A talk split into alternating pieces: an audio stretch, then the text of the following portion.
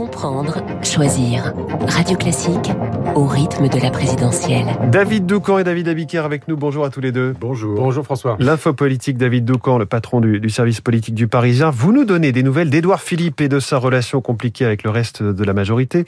Depuis l'échec du mariage entre Horizon et Agir, parti de Franck Riester, les relations sont tendues et les échanges tout sauf fluides. Oui, une anecdote assez drôle illustre bien l'espèce d'incompréhension qui s'est installée entre Édouard Philippe et les autres composantes de la majorité. Ce week-end, Édouard Philippe repère sur Twitter un message de Damien Abad, le patron du groupe LR à l'Assemblée, y compare carrément Valérie Pécresse à Simone Veil, Christine Lagarde et Joséphine Baker.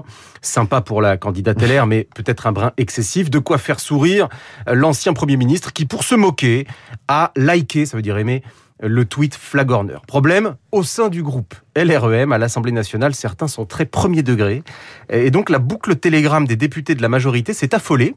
Euh, bon, assez vite, le président de la commission des affaires économiques, Roland Lescure, est intervenu pour mettre fin à la panique et expliquer que c'était juste une blague. Et là, le calme est revenu. Et comment ont-ils pu imaginer qu'Édouard Philippe adhérait effectivement à ce message? Ben, Sans doute sont-ils d'abord fatigués en fin de mandat, mais surtout, l'anecdote est révélatrice d'une forme de fébrilité. C'est l'analyse d'un haut responsable de la majorité qui reconnaît que quelque chose ne colle plus entre la République en marche et Horizon. C'est vrai qu'avec Philippe, il faut parfois un décodeur. Il lui arrive souvent de devoir préciser après coup sa pensée ou ses intentions. Ce fut le cas avec la formule loyal mais libre. Ou bien, lorsqu'il a lancé son parti politique, il lui fallut assurer d'emblée qu'il soutenait bien Macron pour 2022. Les impressions sont plus nombreuses que les lignes claires pour faire référence au titre de son livre. Surtout qu'il va lui falloir encore préciser deux choses. Primo, à quoi va-t-il servir exactement pendant la campagne? Puisque avant le premier tour, et si Valérie Pécresse se maintient dans un bon étiage de sondage, les élus de droite vont rester sagement chez elle en attendant les résultats. Et Dezio,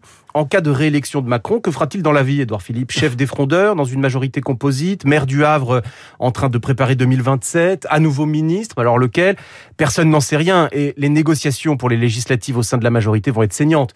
Au fond, tant qu'Édouard Philippe n'aura pas précisé ses intentions, il y aura toujours du brouillard à l'horizon. L'info politique de David Doucan tous les matins, ainsi que dans le journal Le Parisien. David Abiker, les titres de la presse, la hausse des prix des péages. C'est la une du Midi Libre ce matin. Ça suffit, titre le quotidien, alors que le prix des carburants flambe, l'augmentation qui prend effet aujourd'hui alimente un peu plus le ras-le-bol des automobilistes. Paris-Normandie titre justement sur les aides pour changer de voiture. Et lecteurs du Parisien aujourd'hui en France qui roulent en auto à vignette critère 3 ne sont pas en reste. Il vous reste 5 mois pour changer de voiture, titre le journal. Un million de franciliens sont concernés et certains tombent des. Euh, Orpea, l'onde de choc, c'est la une du Maine Libre. Le groupe prépare sa contre-attaque, résume le Figaro. Le plein emploi, enfin, objectif économique en une du Parisien aujourd'hui en France, toujours avec un cahier de 20 pages sur tous les secteurs qui embauchent.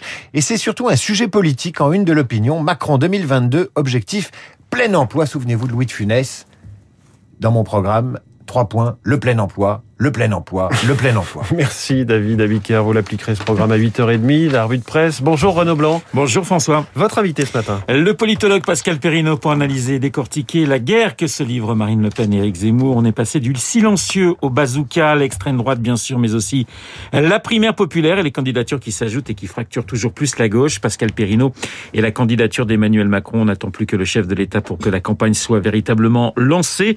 Une campagne qui peine à intéresser les Français. Pascal Perrino, mon invité, à 8h15. Une demi-heure plus tard, vous retrouverez Eugénie Bastier, l'actualité politique, bien sûr, mais aussi l'histoire de cette journaliste d'M6 sous surveillance policière après la diffusion d'un reportage de la chaîne sur l'islam radical à Roubaix. Eugénie Bastier, ma consoeur du Figaro, dans Esprit Libre à 8h40, juste après la revue de presse de David Abiker. Dans quelques secondes, le journal, mais tout de suite.